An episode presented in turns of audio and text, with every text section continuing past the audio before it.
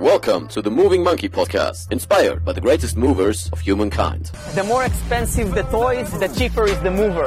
I am the greatest. At the end of the day, precision beats power, and time beats speed. Be water, my friend.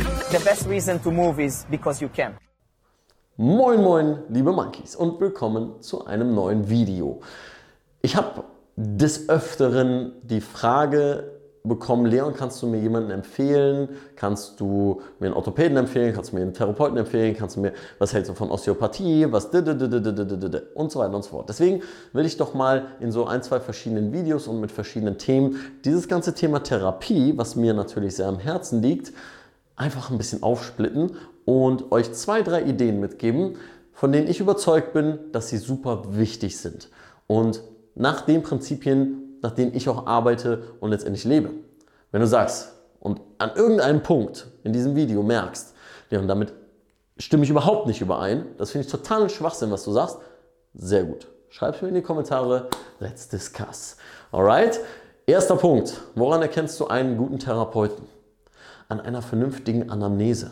Und damit meine ich nicht, dass er zwei Fragen zu deinen Schmerzen stellt, dann sagt, wo ist denn der Schmerz? Zeigen Sie mir eine Bewegung und dann direkt anfängt zu behandeln, sondern dass es eine ausführliche Anamnese ist. Ausführlich meine ich Fragen über natürlich die Schmerzhistorie, über den Krankheitsverlauf, aber auch über solche Dinge wie Narben und Tattoos und alten Verletzungen, die vielleicht nicht mit deinen Schmerzen korrelieren. Das sind alles so Dinge, mit denen du als Therapeut viel mehr anfangen kannst oder versuchen solltest, darüber nachzudenken, wenn du jetzt nicht weißt, okay, warum Narben, warum Tattoos, ja, warum alte Verletzungen, wie hängt das zusammen, diese Zusammenhänge zu verstehen. Und da unser Körper total komplex ist, ist es natürlich wichtig, so viele Informationen zu haben, wie es geht, aber natürlich auch so viele Informationen, wie nötig sind zu haben.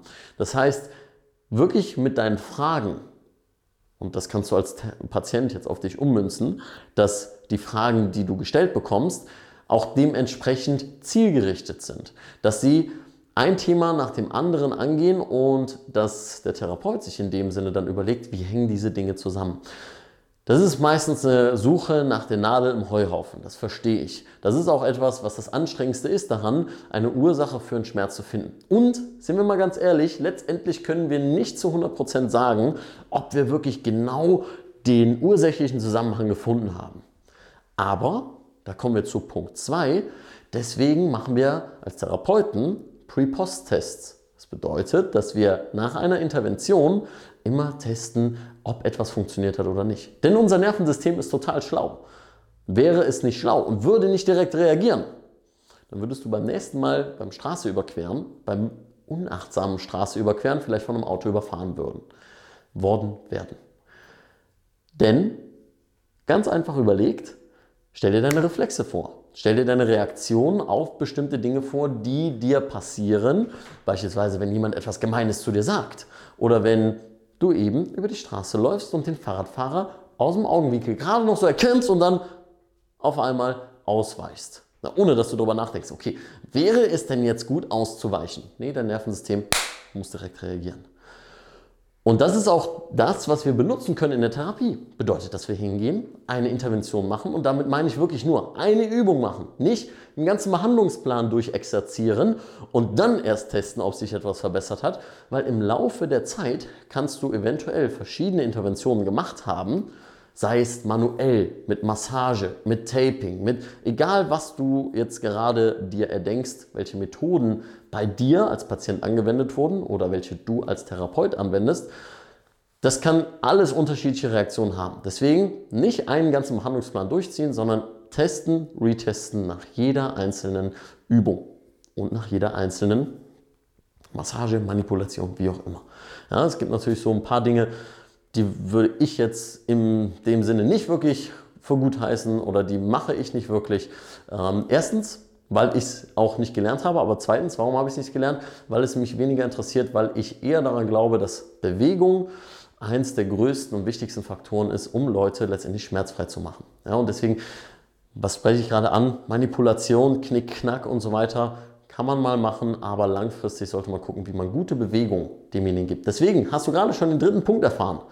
Bewegung. Dass es sich in einer Therapie auch um Bewegung dreht und nicht immer nur um manuelle Behandlungen. Weil ja, du kannst den besten Manualtherapeuten, Faszientherapeuten, Osteopathen, Heilpraktiker, was auch immer bekommen, aber dass es zumindest eine Verbindung zur Bewegung bekommt. Und ich bin auch der festen Überzeugung, dass selbst ein Heilpraktiker, der dir vielleicht nur ein paar Mittelchen verschreibt und du kannst von Homöopathie denken, was du magst, das lasse ich jetzt unbewertet, aber dass du für dich auch eine Information mitbekommst, was vielleicht noch damit zusammenhängen kann, was mit Bewegung zusammenhängt. Weil die meisten Dinge haben eben damit zu tun, beziehungsweise du willst auf jeden Fall in gesunde Bewegung wieder zurückkommen. Kommen wir zum allerletzten Punkt, Punkt Nummer 4. Und das ist über den Horizont hinaus gucken. Das heißt, dass der Therapeut, wenn er erstens nicht weiter weiß, und das habe ich in meinem Coaching früher auch schon getan, dass ich gesagt habe, pass auf, in dem Bereich weiß ich nicht weiter. Aber ich werde mich darüber informieren und ich werde eine Lösung dafür finden. Weil das ist das, was finde ich super wichtig ist, dass man nicht der Therapeut ist, der alles weiß, der der Heilige ist und weil das kannst du nicht. Weil es gibt manchmal Kombinationen von Schmerzen, von Pathologien oder was auch immer, die sind dir vielleicht noch nicht untergekommen. Aber was du haben solltest, ist die Neugierde, die Bescheidenheit, erstens zu sagen, wenn du nicht weiter weißt und zweitens, dass du dich dann darüber informierst. Das heißt, wenn du einen Therapeuten hast, ich spreche jetzt wieder die Patienten an, wenn du einen Therapeuten hast, der quasi immer bei allem 100% Bescheid weiß und dir das aber nicht hilft und du mit ihm kommunizierst und redest und sagst, es hilft dir nicht oder es ist nicht der gewünschte Erfolg und er dann aber nicht sagt, hey, pass auf, ähm, dann lass uns nochmal das ausprobieren oder das ausprobieren und seinen, über den Tellerrand zu schauen, seinen Horizont erweitert, um dir zu helfen, dann bist du vielleicht nicht an der richtigen Adresse. Solltest du weiterschauen. Das ist natürlich etwas, was ähm, so vier einzelne Punkte sind, vier kleinere Punkte, ah, obwohl die sind schon relativ wichtig. Das sind so die Kernpunkte, würde ich mal sagen. Ich will sie gar nicht so runterspielen. Die wichtigsten Punkte in der Therapie, in meinem Sinne, ja, wenn du als Therapeut sagst, hey, ja, das finde ich auch noch wichtig. Schreibt mir das gerne rein. Ich freue mich von euch zu hören, wenn ihr sagt, hey, das ist wichtig, das ist wichtig, das ist wichtig ähm, und das hast du komplett außer Acht gelassen. Gerne, ja, aber das ist natürlich auch ein Teil dieser Reihe, die ich mir so ein bisschen überlegt habe, die wir jetzt so von verschiedenen Winkeln angehen werden. Und wenn du dazu spezielle Fragen hast, dann sag mir da auch gerne Bescheid, schreib mir das in die Kommentare. Und wenn du noch mehr wissen willst und du sagst, das Ganze auf YouTube ist ja schon geil, aber ich will noch mehr wissen, dann schau doch einfach mal in den Newsletter. Denn da gebe ich euch Zugang zu den exklusiven Coaching-Videos Außerdem gebe ich euch die neuesten News rund um das Moving Monkey Universum. Muniversum. Moving Monkey Movement Muniversum. Okay, alles klar. Und neueste News zu neuesten Workshops, denn in 2020 werden wir etwas andere Workshops machen. Äh, ihr werdet das schon sehen und im Newsletter dann dementsprechend auch erfahren und dann etwas später hier auch auf YouTube und Instagram. Und wenn du sagst, Leon, hey, das hört sich gut an, deine Prinzipien für die Therapie, ich würde das gerne mal ausprobieren, schreib mir an, info.leonvictor.de und dann freue ich mich, von dir zu hören. Wenn du im Podcast jetzt zuhörst, vielen Dank dafür. Und äh, bananenpost.leonvictor.de ist quasi die Kommentarfunktion für die äh, Podcasts. Also jetzt habt ihr hier mehrere Stellen, wie ihr mich erreichen könnt. Von daher freue ich mich, mit euch in Kontakt zu treten, denn das ist mir das Wichtigste. Die Community, die Affenbande, die letztendlich hinter Moving Monkey steht, ja, die das äh, Grundgerüst des Ganzen ist. Denn für euch mache ich das Ganze und äh, von euch kommt natürlich auch all die Unterstützung. Und deswegen vielen Dank dafür und wie immer, keep moving, stay sexy, Leon.